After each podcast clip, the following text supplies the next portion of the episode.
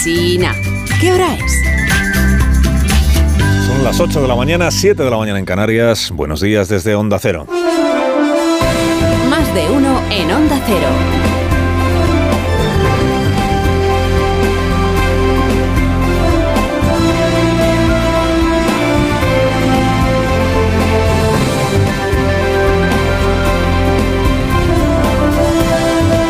Están? Bienvenidos a una nueva mañana de radio. Estrenamos el 21 de febrero ya del año 2023. Por los trenes sí, por el solo sí es sí, no. Parece un trabalenguas, pero es la enseñanza política que nos dejan los primeros 50 días de este año. La ministra de Transportes ayer, como les venimos contando, entregó las cabezas de su secretaria de Estado, la señora Pardo de Vera, y su presidente de Renfe, el señor Taboas Don Isaías. Pesos pesados que ayer dejaron de serlo. Un mes después de que saliera a la luz la chapuza de los trenes que iban a ser o demasiado grandes o demasiado pequeños, no habiendo cambiado que se sepa el tamaño de los túneles. La chapuza es monumental. Tienen que rodar cabezas porque el ministerio necesita recuperar la credibilidad. Chapuza, escándalo, que alguien sea decapitado, exclamaron a dúo cuando se supo todo esto los presidentes de Asturias y de Cantabria, el señor Barbón y el señor Revilla. La ministra de Transportes, señora Sánchez, que dice haber reaccionado a esto desde el primer momento, He dado la cara, he pedido disculpas. intentó sofocar la revuelta de sus dos compadres cantábricos, haciendo pasar inicialmente por culpables y ajusticiados a dos cargos intermedios que, según se supo luego, estaban uno al borde de la jubilación y el otro al borde del traslado. Dijo, ya hemos asumido responsabilidades, pero no coló. No coló porque los dos compadres dijeron, apretaron a él. Dijeron, aquí hay solo algo más dañino para la expectativa electoral de un presidente autonómico que la indignación de sus gobernados, que es el choteo de sus gobernados. Y este asunto se prestaba y se ha prestado a la guasa y al sarcasmo. Esta historia de los trenes mal medidos, con paisanos fotografiándose con la cinta métrica en los túneles, diciendo nosotros sí sabemos medir, es una de esas historias que dinamitan la campaña electoral del más pintado. Fíjate, Barbón, que es eh, del mismo partido que Pedro Sánchez y que la ministra, estaba el hombre convencido de que podría inaugurar algún vagón moderno antes de las elecciones de mayo y se encuentra con que hasta 2026 nada, agua. Nunca le podrá agradecer suficientemente la Moncloa al presidente de Asturias el tono bajo, poco visible, casi subterráneo, casi de túnel, digamos, que han tenido sus escasas manifestaciones en el último mes respecto del Ministerio de Transportes. Dijo aquello de tienen que rodar cabezas, pero luego, pudiendo haberse prodigado todos los días en los medios de comunicación, no lo ha querido hacer. No lo ha querido hacer. Pero al final rodaron cabezas. Cabezas de las importantes, no tan importantes como la de la ministra, que permanece, pero sí lo bastante importantes como para que Revilla y Barbón puedan regresar hoy a su tierra, vencedores, y clavar hoy mismo de una pica las dos cabezas, ¿no? Una en Suárez de la Riva y la otra en Peña Herbosa, ¿eh? para que los vecinos lo vean. Los usuarios del tren de cercanías. He aquí los responsables de la chapuza. Pagan con su dimisión los efectos indeseados de la negligencia. Y encima le han arrancado a la ministra de Transportes el compromiso de que el Estado, gobierne quien gobierne, se hace cargo de pagar el billete de cercanías a todos los usuarios de Asturias y de Cantabria hasta el año 2026. Ha salido cara la broma de los trenes que no cabían o que o que cabían demasiado. Digo, por los trenes sí ha habido dimisiones. Por el solo sí es sí no las ha habido. No es un trabalenguas, es la enseñanza política que nos deja lo que llevamos de este año. En el primero de los casos, los trenes, no le cabe duda al gobierno de que una gestión negligente y de consecuencias desgraciadas, si usted quiere lo llamamos efectos indeseados, ha de pagarse políticamente con dimisiones.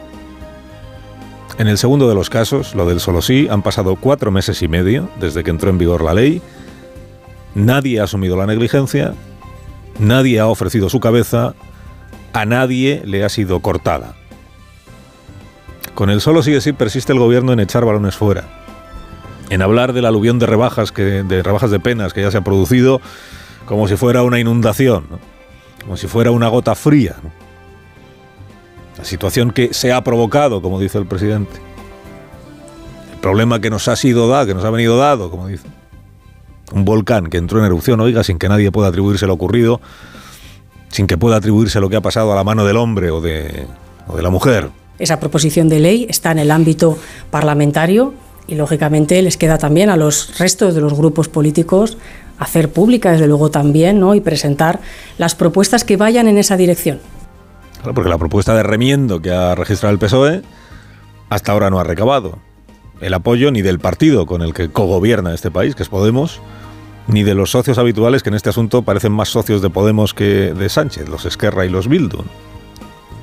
Por tanto, tres semanas después de que el equipo del presidente se pusiera a la tarea de reparar la ley fallida y apartar este cáliz del camino que conduce al 28 de mayo, al, al 28 de mayo, al Gólgota, ya no se sabe, tres semanas después, la ley sigue como estaba y la relación entre los socios está todavía peor que antes.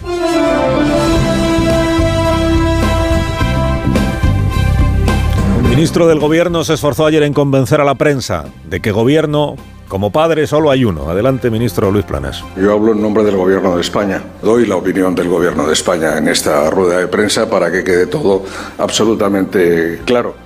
Pudo haber dicho el ministro, pudo haber dicho doy la opinión del gobierno de España porque en esto de los alimentos lo que diga Podemos no tiene la menor relevancia. Pudo haberlo dicho, pero no fue eso lo dijo. Dijo esto de en nombre del gobierno hablo yo. Claro, la semana pasada fueron dos ministras del mismo gobierno al que pertenece el señor Planas las que exigieron recetas diferentes a las suyas para frenar el encarecimiento de los alimentos.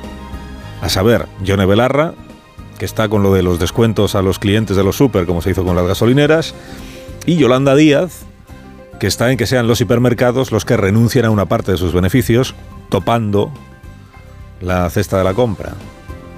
Yolanda Díaz, como usted sabe, es la líder de la plataforma Topar. Bien, ayer compareció el ministro de los Alimentos, que es Planas, un poco para blindar sus competencias ante las injerencias de sus amables compañeras y también para templar gaitas con los empresarios, o como dice el diccionario, para desenojar Desenojar, que es hacer desaparecer el enojo.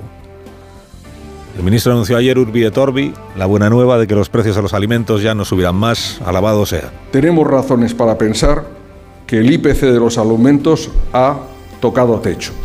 Ha tocado techo en el 15%, que, que es como si el techo estuviera en el último piso de un rascacielos, pero bueno, ha tocado techo. Dice el ministro, ya no subirán más. Ahora, ¿qué hay que conseguir?